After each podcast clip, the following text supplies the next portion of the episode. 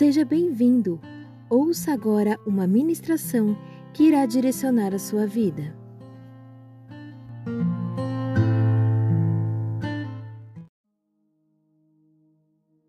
E eu quero retomar de um ponto que é a primeira carta aos Tessalonicenses, capítulo 5, versículo é, 22, 23 do apóstolo Paulo, quando o apóstolo Paulo escreve aos Tessalonicenses. Então, se você tiver com a sua Bíblia, abra, por favor, em 1 Tessalonicenses, capítulo 5, versículo 23, que diz o seguinte: O mesmo Deus da paz vos santifique em tudo. E ele diz: E o vosso espírito, alma e corpo sejam conservados íntegros e irrepreensíveis na vinda de nosso Senhor Jesus Cristo. É, nós temos falado aqui, amados, sobre a alma, mas antes de nós falarmos sobre a alma, eu estou me baseando muito aqui nesse verso que o apóstolo Paulo ele está usando para trazer um entendimento para a igreja, trazer um entendimento para nós. E não é que nós não estamos pregando é, algo diferente, não, nós estamos só, na realidade, expandindo o entendimento. E nesse momento nós observamos que o, o, o apóstolo Paulo ele diz o seguinte: ele fala para que o Senhor nos santifique em tudo. E aí ele explica o que seria esse em tudo. Ele diz no espírito, na alma e também no corpo. O que, que Paulo está falando aqui? Paulo está falando acerca do ser humano. E ele explica que o ser humano é um ser trino. O ser humano é um ser espiritual, ele é um ser que tem uma alma e é um ser que, que tem um corpo, ou habita num corpo, como nós dizemos no meio pentecostal.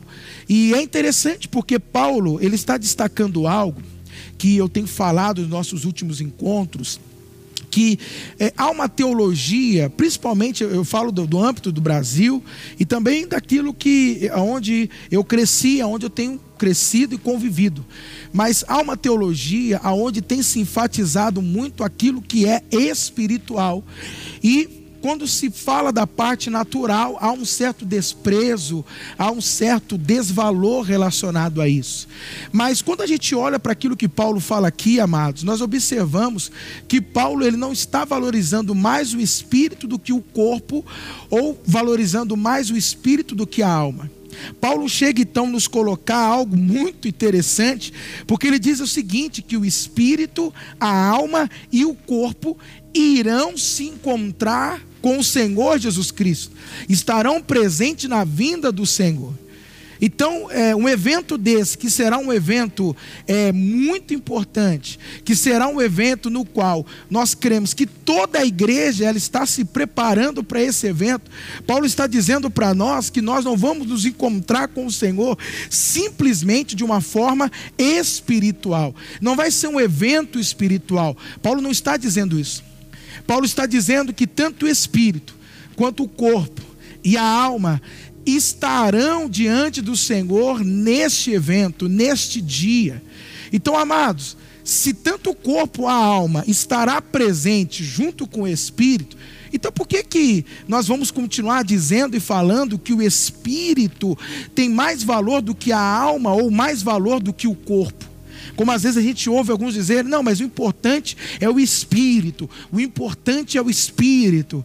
Mas, queridos, por aquilo que nós observamos pelas escrituras, as escrituras elas não só valorizam aquilo que é espírito, mas ela também enfatiza aquilo que é natural também. E por que isso? Quando nós lemos lá em Gênesis, capítulo 1, eu estou só aqui é, relembrando algumas coisas para que a gente possa dar sequência, tá bom? Mas quando nós lemos em Gênesis capítulo 1, olha o que o versículo 1 diz: No princípio, olha só, o primeiro versículo da Bíblia começa dizendo o seguinte: No princípio criou Deus os céus e a terra. E olha que interessante no versículo 3 e o 4. E disse Deus: haja luz e houve luz, e viu Deus que a luz era boa. Então, olha que coisa interessante que nos fala aqui em Gênesis, amados. Aqui está nos dizendo que é, a origem da terra é igual à origem dos céus. Ou seja, o que, que a gente entende com isso? Que se a origem da terra é a mesma origem dos céus, então a terra não é menos importante do que os céus, ou os céus é menos importante do que a terra. Tanto que quem criou os céus e a terra foi Deus. Né? Não é os céus Deus quem criou e, o inferno, e, e, a terra foi o diabo que criou a terra. Ou o pecado se tornou, a, o pecado foi, foi é, a consequência, né? a terra é a consequência do pecado. Não, muito pelo contrário. Ele está nos dizendo aqui que tanto aquele que criou os céus é o mesmo que também criou a terra. E o que mais que ele diz? Que quando Deus, então Deus começa a formar essa terra, Deus vai declarando o que? E viu que era bom. Amados, Deus viu que aquilo que ele tinha feito era bom.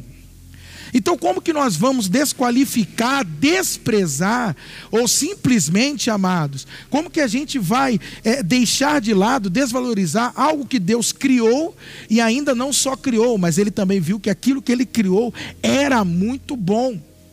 Então, quando nós olhamos para a Bíblia, e a partir daquilo que nós estamos falando ali, né, o apóstolo Paulo mencionando, o que, que eu tenho dito? Que há uma teologia que se enfatiza muito o quê? Aquilo que é espiritual.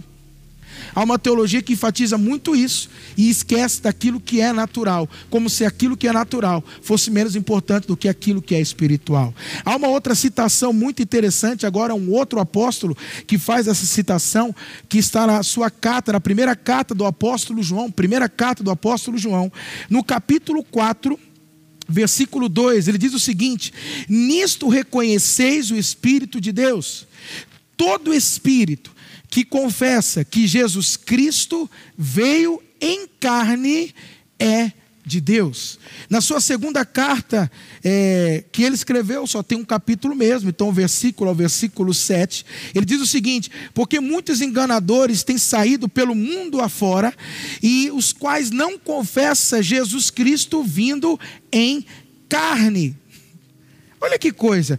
Amados, por que a preocupação, então, de é, João declarar isso em duas cartas suas, sua, né? A primeira carta que ele escreve e a segunda carta que ele escreve, e enfatizando algo que ele está dizendo em que aquele que não declara, aquele que não confessa que Jesus Cristo veio em carne, aqui que não vem em carne, ele está dizendo, logo esse não é de Cristo, não é de Deus. E por que, que ele está falando isso?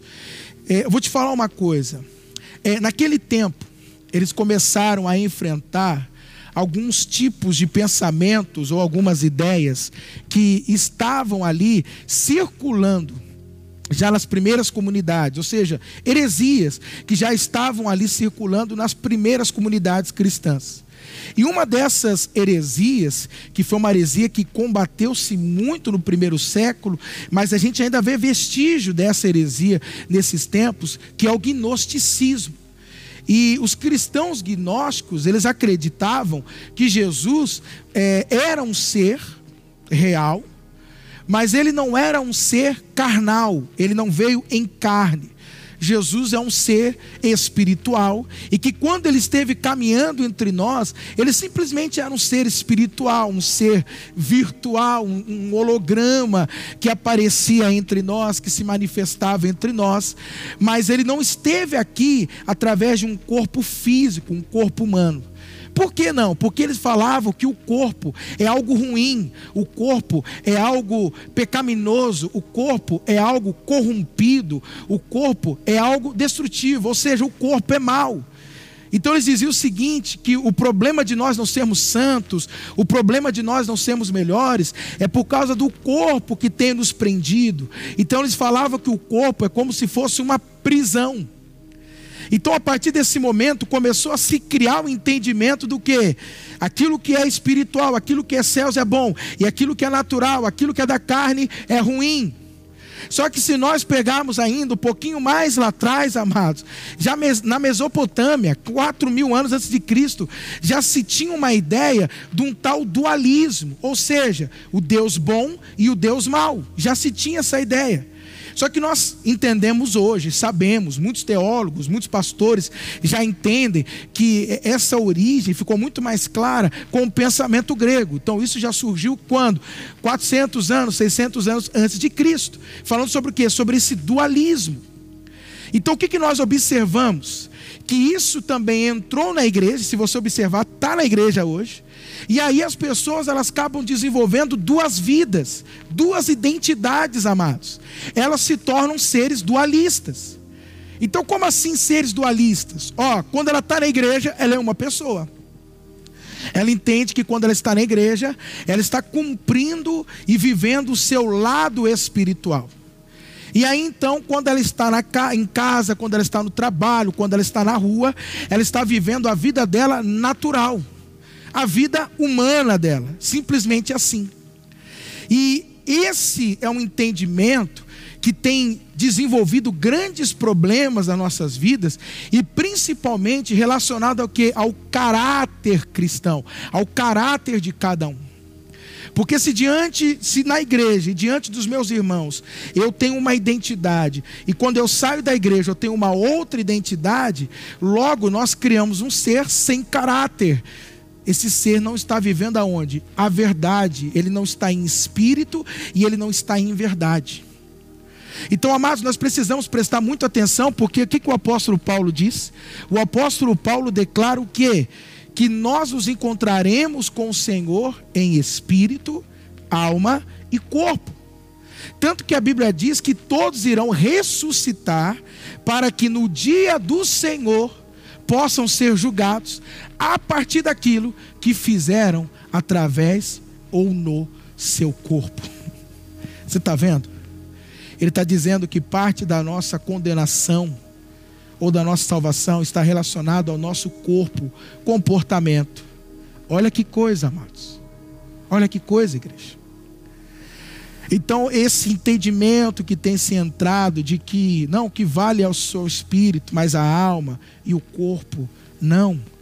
Amados, é um entendimento que tem feito com que muitos de nós não vivêssemos ou não vivamos realmente no mais alto nível de tudo aquilo que Deus em Cristo conquistou e nos preparou para viver. Então, o que eu quero trazer para você hoje é que não há mais esse dualismo. Não há. Então, se você creu em Cristo, você se tornou uma nova criatura, o teu espírito foi recriado. Foi recriado. Então, neste momento, você é um espírito, é uma alma e um corpo. E sabe o que é interessante? Pensa comigo.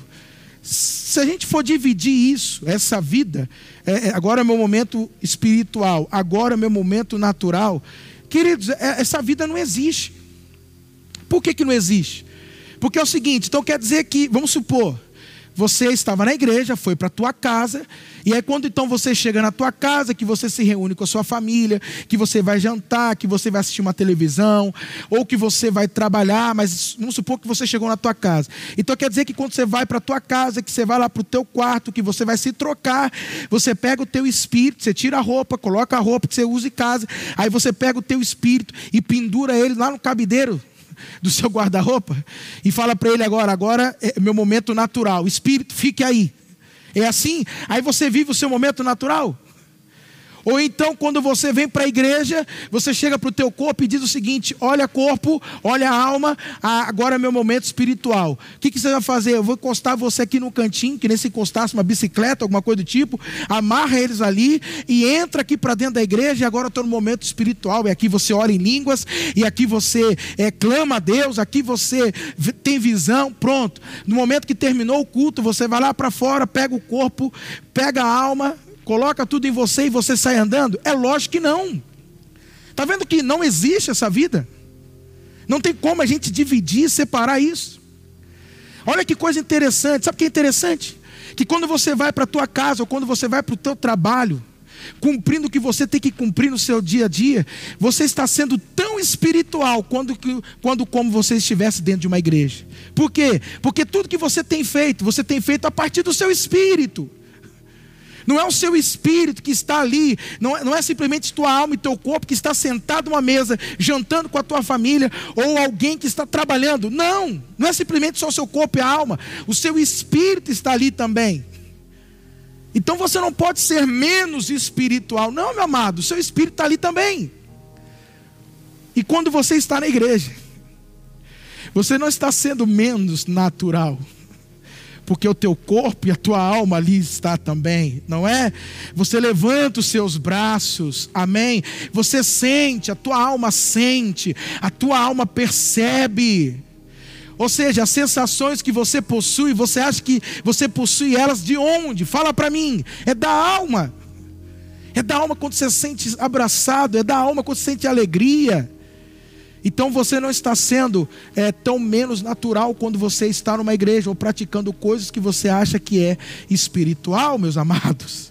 Até porque o que, que, o que seria um espírito sem corpo? Assombração. Já pensou um negócio desse? Você tira o espírito do corpo e fica um espírito zanzetando por aí, né? Caminhando por aí. Logo, o que, que isso é? Uma assombração. E um corpo sem espírito nada mais é do que um The Walking Dead, não é verdade? Um morto-vivo. Simples assim, não é? Simples assim, morto-vivo. Então não dá para desvincular uma coisa da outra, não dá, amados. Por isso que nós estamos enfatizando neste momento para as pessoas entenderem que tanto o seu espírito quanto sua alma, quanto seu corpo, precisam estar bem estruturados e aguardando a volta do Senhor. O que eu acho maravilhoso das cartas dos apóstolos é que a eminência escatológica ela é muito presente, ou seja, é, o anseio pela volta de Jesus e também o anseio pelo fim dos tempos é presente, está ali presente. Então isso é maravilhoso. O que, que isso nos ensina? Que nós temos que viver a nossa vida, viver o nosso dia a dia, caminhar nessa existência com a eminência escatológica, com a eminência dos fins dos tempos, com a eminência da volta de Cristo e nos preparando para esse momento. Então nós temos que carregar isso. Amém, queridos? E aí, amados, nos dois últimos encontros que nós tivemos, que nós tivemos, é, que a gente teve aqui, melhor dizendo, é, nós falamos aqui sobre a pessoa de Elias. Então eu gostaria que você abrisse em 1 Reis, capítulo 19. 1 Reis, capítulo 19. E nós falamos um pouquinho algumas coisas sobre Elias, eu não vou repetir por causa do tempo, é lógico. E, e aí eu quero é, já me adiantar, porque eu quero ir na onde eu quero tratar com vocês hoje. Amém? Mas só para a gente saber, é, diante disso que nós estamos falando, me veio esse personagem, porque é alguém que sofreu em um momento na sua vida com problemas emocionais, com problemas de sentimentos, com problema na mente. E aí, é lógico, não posso esquecer de explicar. Então, o que, que seria tudo isso, né? Espírito, alma e corpo? O espírito é a parte espiritual sua e a alma é a parte aonde vai tratar sobre os sentimentos, vai tratar sobre as emoções, vai tratar sobre as vontades, vai tratar sobre a sua mente. Essa é a alma, sobre os seus pensamentos, sobre ideias. Então, é, é, a parte da alma cabe-lhe isso. E o corpo é o que vai interagir com essa, com, com essa parte da criação chamada terra. Então nós precisamos entender isso. É lógico que no dia a dia você não vai separar agora minha alma, não. Agora, não. No dia a dia acontece tudo junto e misturado. É mais por uma questão didática mesmo, ok? É mais por uma questão didática.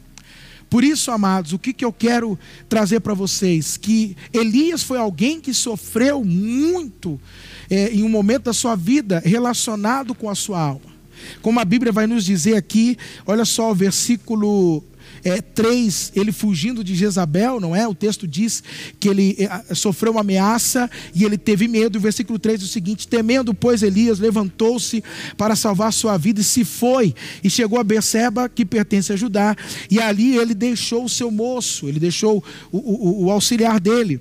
E ele mesmo, porém, se foi ao deserto a caminho de um dia e veio e se assentou debaixo de um zimbro e pediu para si a morte. Basta, toma agora, ó Senhor, a minha alma, pois não sou melhor do que os meus pais. Deitou-se, dormiu o zimbro, e eis que um anjo tocou, ele disse: Levanta-te, come. E olhou, e ele viu junto à cabeceira um pão cozido sobre pedras, e brasa e botija de água. Comeu, bebeu e tomou e tornou a dormir.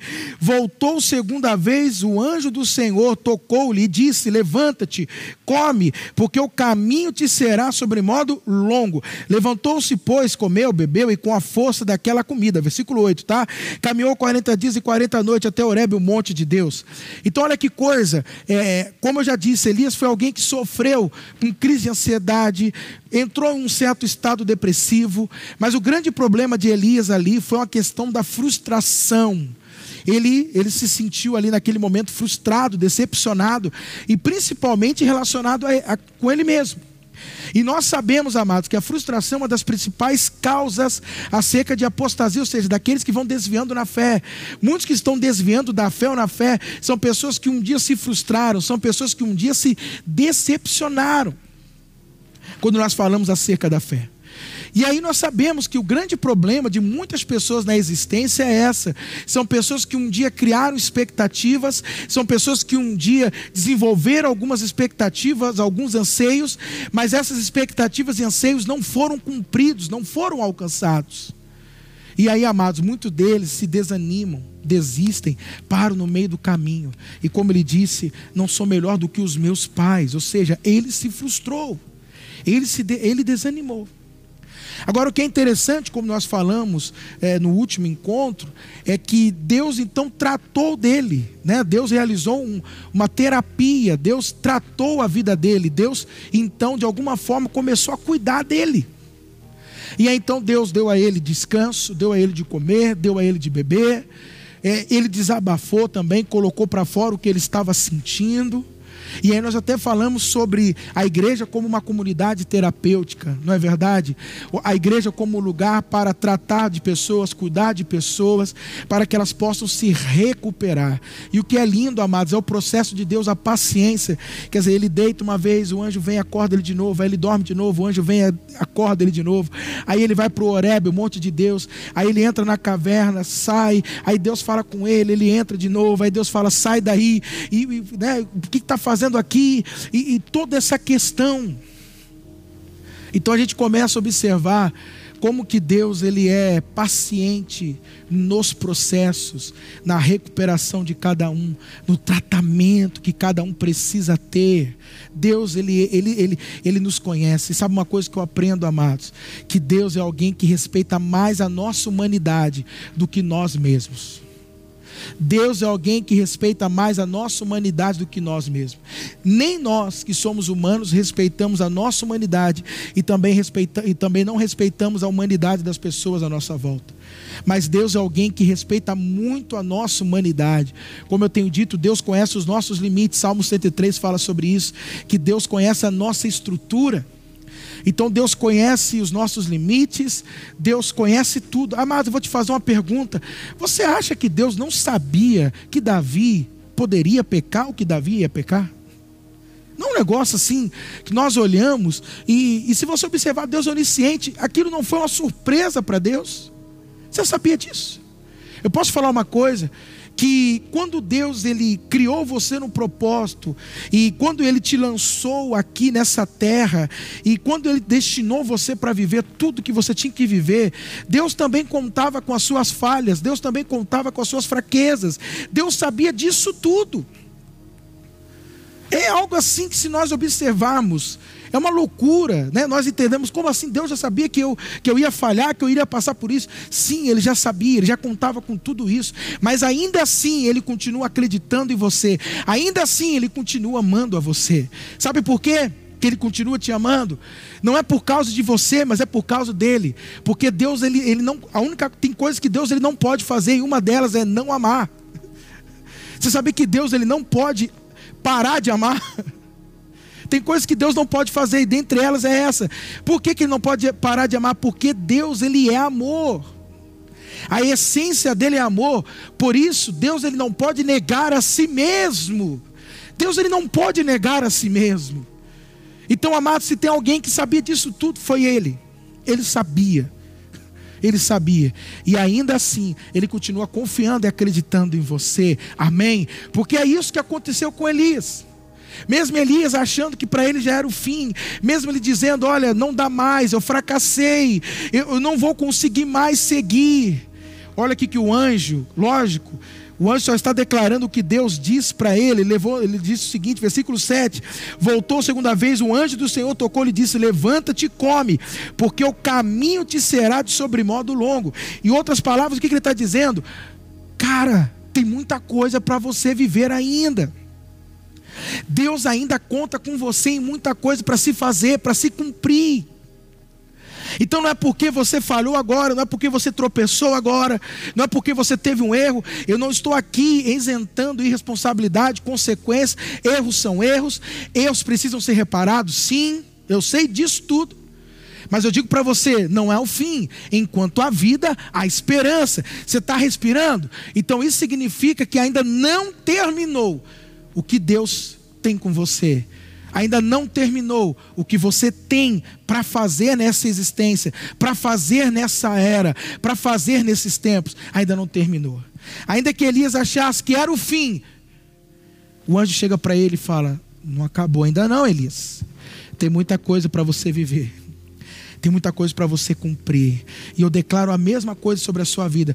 Tem muita coisa para você viver, tem muita coisa para você cumprir, tem muita coisa para você experimentar ainda na sua vida. Amém?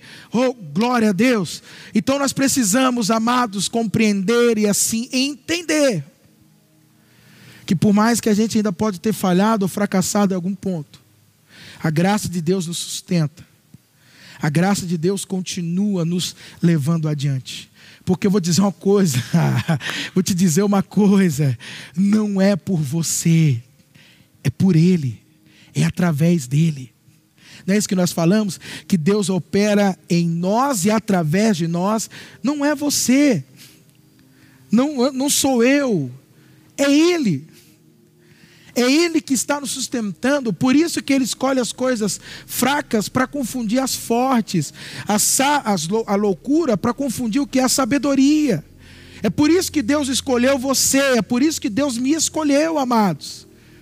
É por isso que Deus nos escolheu, justamente por causa disso. Porque quanto mais fraco eu sou, mais forte de fato eu sou. E aí todos começam a ver e a evidenciar de que não, não é ele, não é possível, não pode ser ele. E de fato não é ele, não é possível mesmo. Mas é quem está sobre ele. Essa é a palavra que ele liberou para Josué. Porque amados, olha a história de Josué, percebe Josué? Você consegue notar Josué um pouquinho? Você consegue entrar um pouquinho na história de Josué e você vai perceber que Josué, no seu livro, como é que Deus começa dizendo para ele: primeiro, ó, meu servo Moisés está morto. Ou seja, é o seguinte: hum, aquela linhagem, aquele ciclo acabou e agora você não vai mais recorrer a Moisés. Acabou. Não tem mais como recorrer a Moisés. E aí então Deus começa a encorajá-lo, não tenha medo, não é isso que Deus fala? Não te assombres, não te assuste, não tenha medo.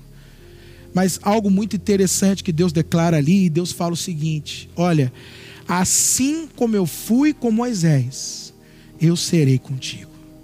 Amados, isso é uma das coisas que Deus me ensinou, e que eu, que eu quero que você entenda: que é, a vida extraordinária que Moisés viveu não foi por causa de Moisés tudo que os, os hebreus viram e assistiram com seus olhos, não, não era por causa de Moisés, porque nós temos essa tendência, ah, mas ele é Moisés, né? ah, mas Moisés também, né? Isso não é para qualquer um. Nós temos essa tendência a valorizar a pessoa. É lógico que Moisés tem os seus méritos, nós não podemos desvalorizar isso, mas a grande questão é que o sucesso de Moisés não dependia de Moisés. Mas o sucesso de Moisés dependia de quem estava com Moisés, de quem apoiava Moisés. Por isso que Deus disse para Josué: Assim como eu fui com ele, serei contigo. Dizendo assim: A chave do sucesso de Moisés é porque eu era com ele. Então, assim como eu fui com ele, eu serei contigo, Josué. Então, o que nós precisamos entender? Que nas nossas vidas, amados, o sucesso, e é lógico, quando eu falo sucesso, eu não falo a partir de uma visão é, do mundo, uma visão mundana, mas a partir de uma visão espiritual, uma visão de reino, do reino. Mas o que, que você eu quero que você entenda que o sucesso depende exclusivamente de quem está conosco, de quem tem nos apoiado. Amém? Nós só vamos chegar onde nós temos que chegar, porque Ele está conosco. O próprio Cristo nos disse isso. E Cristo é Deus. E Ele nos disse: Eu não te deixarei, estarei convosco todos os dias, até a consumação dos séculos. Ou seja, até o fim dos tempos, até essa era terminar. Então o que nós precisamos entender, amados?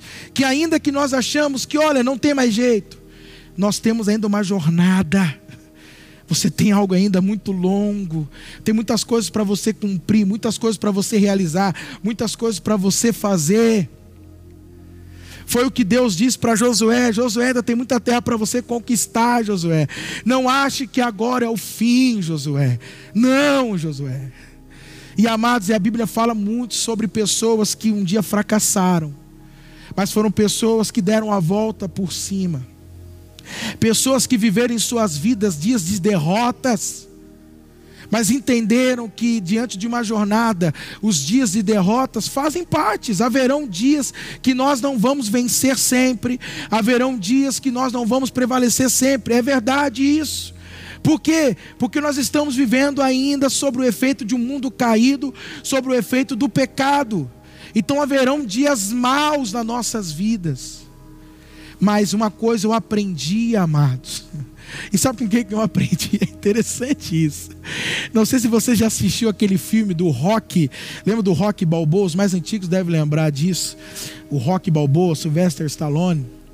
E é interessante que eu acho, não sei se é o Rock, é o Rock 6, isso mesmo. Quando ele já está velho, o Rock, o filho dele virou é, advogado, não é? Então há, há, um, há, um, diálogo que eu sei que é muito famoso no meio do filme e que ele vira para o filho dele e ele fala isso para o filho dele. Ele, ele fala para o filho dele. E o que, que ele diz? Ele fala o seguinte: Olha, meu filho, a vida não é o quanto você ganha, a vida não é simplesmente o quanto você bate, a vida é o quanto você apanha, mas é o quanto você consegue se manter de pé se levantar e encará-la de frente de novo e enfrentar ela novamente.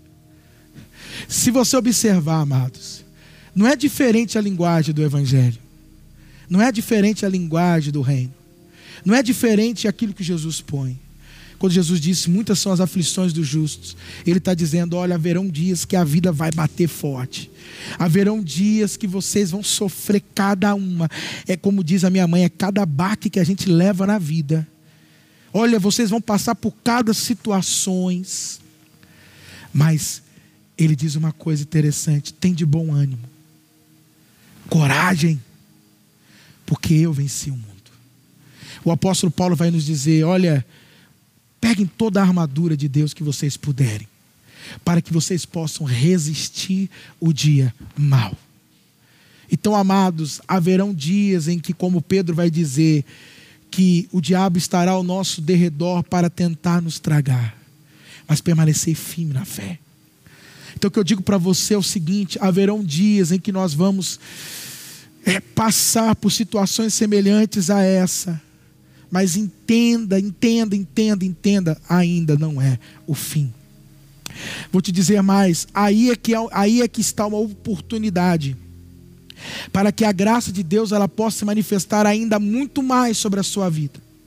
Para que você possa experimentar da sabedoria de Deus como nunca sobre a sua vida. Aí é que estará essa oportunidade.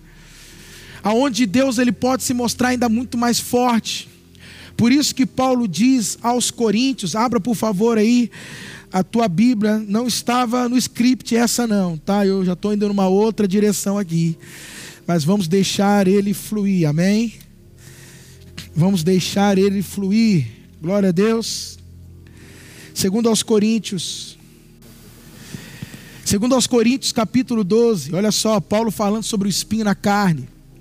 E olha que interessante isso quando ele fala sobre espinho na carne. É, a partir do versículo 7, ele diz o seguinte: olha só.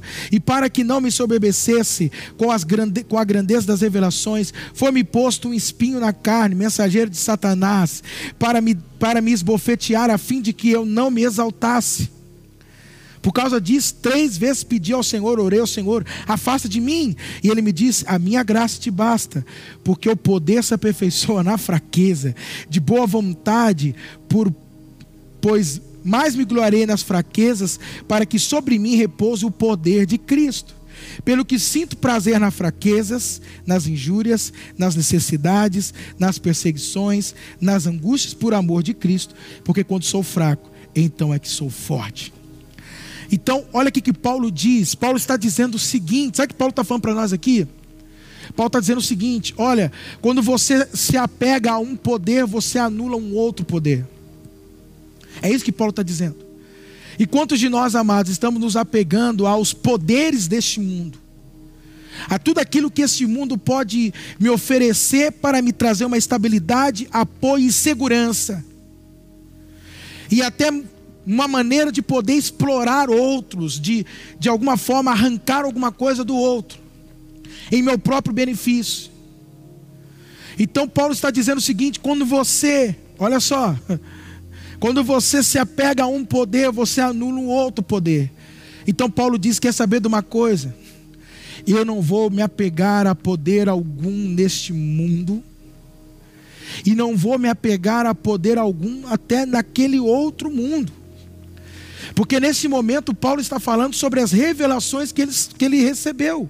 Se você ler um pouquinho antes, ele vai dizer o seguinte: Eu recebi muitas revelações. Quer, quer ver uma? Quer ver uma visão? Aí ele vai dizer: Olha, não sei se fora do corpo ou no corpo, mas há 14 anos alguém, um homem, foi até o terceiro céu e viu coisas. Amados, se num culto aqui, que a gente né, de vez em quando já, já começa a fluir no espírito, não é? A gente já começa a sentir uma alegria, a gente já começa a chorar. Imagina você estar dentro desse lugar, de fato, sentindo isso. Como que você não ficaria? Então Paulo está dizendo assim: olha, é tanta coisa que eu tenho recebido. Mas eu aprendi uma coisa. Eu não posso me apoiar nisso. Porque isso vai fazer com que aflore em mim ainda mais. Aí sim, amados, quando nós falamos de carne, quando Paulo fala, porque há dois sentidos de carne na Bíblia: há um sentido de corpo físico, vida humana, e há um sentido de carne, o que? Estilo de vida, mentalidade e comportamento. Então há esses dois sentidos. Então Paulo estava dizendo, isso vai forçar ou vai fortalecer ainda mais a carne, no sentido do que? De mentalidade, comportamento, um estilo de vida desse mundo. Então, nesse momento, Paulo diz: Sabe de uma coisa? Sabe que eu vou me apegar? Eu vou me apegar nesse sentido aqui, ó, nas fraquezas, injúrias, necessidades, perseguições, angústias, por amor de Cristo, porque quando sou fraco, então é que sou forte. Então, quando você se apega a um poder, você anula um outro poder. Mas se você soltar, você vai desfrutar desfrutar da graça de Deus sobre a sua vida como ninguém. Como ninguém. Então, o que, que eu quero dizer para você com isso? É que Deus não divide a glória dele com ninguém, meu amado. É por causa disso que ele escolheu você. É justamente por causa disso que ele escolheu você, uma pessoa despreparada, uma pessoa que mal sabe o que quer da vida Amém? Não sabe nem aonde está e nem se encontra, o que está fazendo no meio disso tudo, que está ainda procurando entender tudo que está acontecendo. Mas é assim mesmo que funciona. São pessoas despreparadas, pessoas sem recurso nenhum. Isso é um chamado, e é isso que Deus tem olhado para você. Por quê? Porque Ele não divide a glória dele com ninguém. É para que quando as pessoas olhem para vocês, para você ou para vocês, as pessoas possam ver quem através de você? Deus. Deus. Se nós olharmos para Elias, que é o caso que nós estamos usando, você não acha que Elias de repente chegou a um nível em que as pessoas já estavam assim, Elias, o grande Elias, hein? Será que de repente Elias já não estava também dessa maneira? Porque Tiago diz, ele era um sujeito sujeito às mesmas fraquezas que nós, as mesmas debilidades que nós possuímos. E é isso que o apóstolo está dizendo: eu vou me pegar as debilidades. Porque quanto mais me apego às debilidades, mais eu vou ver a presença e a graça dele atuando ali. Então, de repente, Elias chegou no auge e falou: É agora. Tanto que, se você observar o diálogo de Elias, é bem isso, não é? Quando ele vai chegar para argumentar com Deus, o que, que ele diz? Só eu. Olha como é que ele já estava falando com Deus. Hein, queridos? Só eu me mantive fiel em Israel. Você se lembra disso? Não se lembra? Vamos ler lá rapidinho. Hoje eu estou aqui bastante Bíblia. Vamos lá, vamos lá, vamos lá. Olha, olha a argumentação dele, ó, versículo 10. E ali, ó, Deus pergunta: Versículo 9: E ali entrou na caverna, onde passou a noite, e eis que lhe veio que a palavra do Senhor lhe disse: Que fazes aqui, Elias? O que está fazendo aqui? Dizendo assim: Não é aqui para você estar. Mas olha o que ele diz, versículo 10: Tenho sido zeloso pelo Senhor. Olha a argumentação.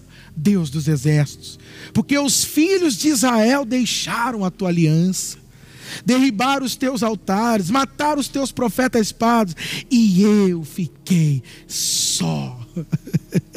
e procuraram tirar a minha vida. Amados, ele estava se sentindo já, como é que fala, filho? A última, como é que é? Bolacha do pacote. A última bolacha do pacote. Olha como é que ele estava já se sentindo.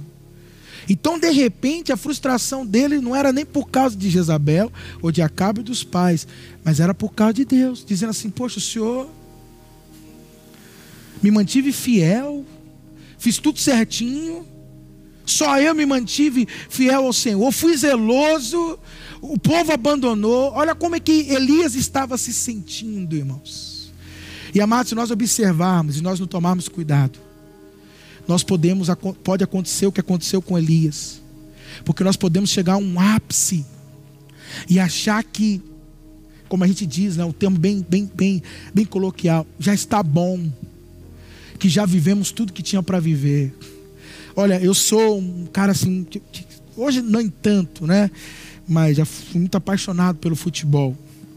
E, e, às vezes quando a gente assiste algumas coisas, agora tem um menino lá em casa, né, o Gabriel, meu filho, seis anos, tá numa fissura com futebol e, e, e, agora ele descobriu o bruxo e ele fala, pai, o bruxo jogava. Eu falei, é, filho, jogava.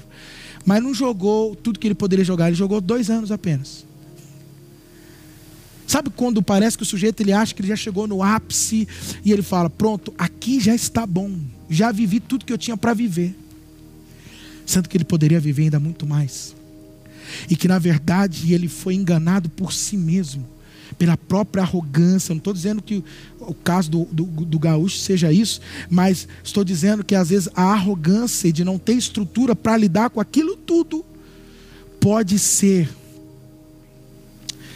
aquilo que deu a grande rasteira na vida dele. Por isso que Paulo está dizendo, na realidade, aquele mensageiro que Deus me enviou era uma benção na minha vida, estava me preservando. De repente, amados, a, a Acabe ameaçou Elias. Eu estou aqui conjecturando, é lógico, mas de repente, Deus permitiu com que aquilo acontecesse, para que o que? Pudesse preservar Elias. Nossa, Jesus amado. Sabe o que significa? Que existem quedas que acontecem nas nossas vidas, porque é Deus nos preservando. Ou seja, Deus sabe que se você cair agora, nesse exato momento da tua jornada, o impacto disso não será tão grande. Mas se você cair lá na frente, você imagina o impacto que isso pode gerar? Hein? quantas vidas podem ser afetadas. Então, às vezes, amados, Deus nos permite algumas quedas aqui, alguns fracassos aqui, para nos preservar lá adiante, para não comprometer todo o plano, para não comprometer todo o processo, tudo aquilo que está sendo produzido é, em nós e através de nós, igreja. Amém? Então, pode dizer uma coisa para você: se de repente você está num momento como esse, levante suas mãos e fala obrigado. Porque já pensou que se isso tivesse acontecido num outro momento, em um outro tempo, já imaginou isso? De repente se envolveu com, com algo que não era para ter se envolvido, mas se você se envolve, eu tenho um amigo meu que hoje ele já, ele já é falecido, amados. É um cara, gente boa demais. Foi um cara assim, muito gente boa, aqui de Guarulhos. E ele, família constituída, uma pessoa sensacional, verdadeira. Mas ele me falava assim, pastor, o problema é que eu me envolvi com droga velho. Como assim? Ele era carreteiro e para poder cumprir os fretes, se manter acordado, ele acabou se viciando na cocaína. Só que quando ele se viciou, ele já tinha mulher, já tinha filhos. E ele dizia muito isso: o problema é que eu é, me viciei velho. Por que, que ele diz isso? Porque a gente sabe que normalmente isso acontece muito na fase dos jovens, adolescentes, descobertas, e, e que com o passar do tempo, alguns, ou pelo menos a maioria, vai deixando isso.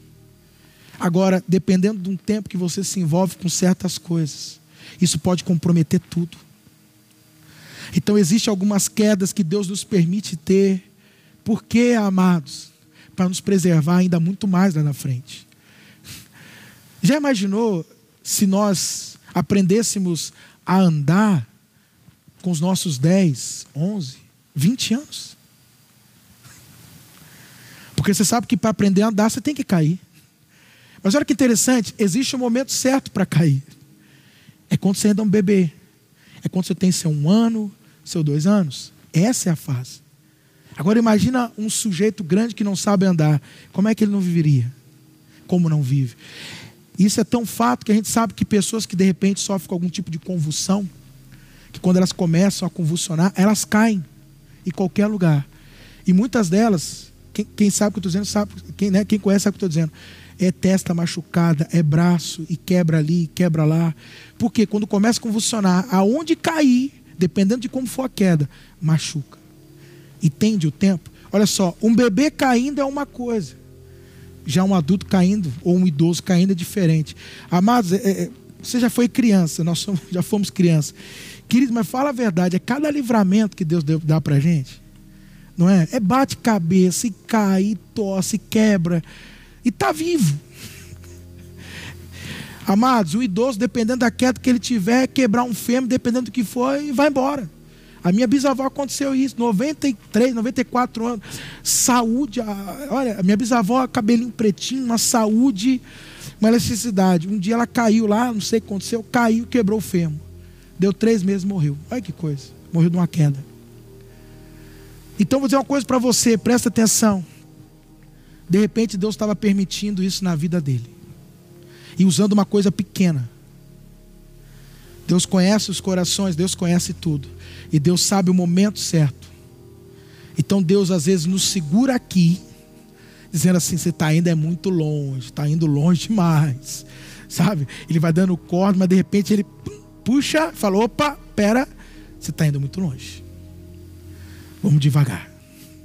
Vamos devagar. Amém, queridos. Glória a Deus. Ainda não, ainda não cheguei no ponto que eu queria chegar acerca de Elias. Mas eu espero que o Espírito Santo possa ter ministrado o seu coração. Amém. Agradeça a Deus pelas quedas no caminho, por alguns fracassos, de ter acontecido de repente agora na sua vida. Que já pensou quando se fosse lá na frente. E você comprometido com, já com tanta coisa, hein? Casado, filhos aí a coisa poderia ser muito pior. Amém, queridos. Feche os seus olhos. Pai, como o apóstolo Paulo, eu quero agradecer. Se você puder, agradeça junto comigo. E eu quero usar as palavras do apóstolo Paulo. Poxa, pois não sei se para essa pessoa, mas a mim me respondeu algo maravilhoso. Por isso que ele disse aqui no versículo 10: pelo que sinto prazer nas fraquezas, nas injúrias, nas necessidades, nas perseguições, nas angústias. E se você quiser complementar ainda mais, então complemente, pode falar, fala Senhor, porque eu sinto sim alegria, prazer nos meus erros, nas minhas falhas, nas minhas quedas. Pai, quanto, quantos erros, que não são poucos, Quantas coisas que nós cometemos, que nós olhamos, e a gente fica tão decepcionado. Mas nós sabemos, Deus, que no meio disso, o Senhor libera a Sua graça sobre as nossas vidas, para que a gente possa depender ainda mais da Sua graça, mas não é para permanecer, é para se levantar e vencer isso. Como tem dito, uma reviravolta, uma volta por cima, Deus. Pai, obrigado, porque cremos que a Tua graça está operando nas nossas vidas que a graça do Senhor está operando. Se você quiser, abra teu coração, chora mesmo e fala: Senhor, obrigado, Pai. Eu te agradeço, meu Jesus. Eu te agradeço, Senhor. Muito obrigado, Jesus. Obrigado, Senhor Jesus. Eu te agradeço, Deus. Eu te agradeço, pois eu sei que todas as coisas cooperam, corroboram, colaboram para o bem daqueles que amam.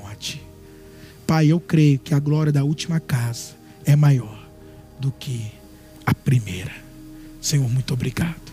Amém. E graças a Deus. Amém. Digo fraco, eu sou forte. Porque o poder do Senhor se aperfeiçoa nas nossas fraquezas. Amém. Pode ter certeza, quando nós caímos, pode ter certeza que a partir dali é um tempo de aperfeiçoamento. Porque você não vai querer mais cometer o que você cometeu. Você não vai querer mais fracassar naquele ponto. Então aquilo ali acaba se tornando um tempo de aperfeiçoamento. E aí ele vai nos aperfeiçoando no poder dele, no sustento dele.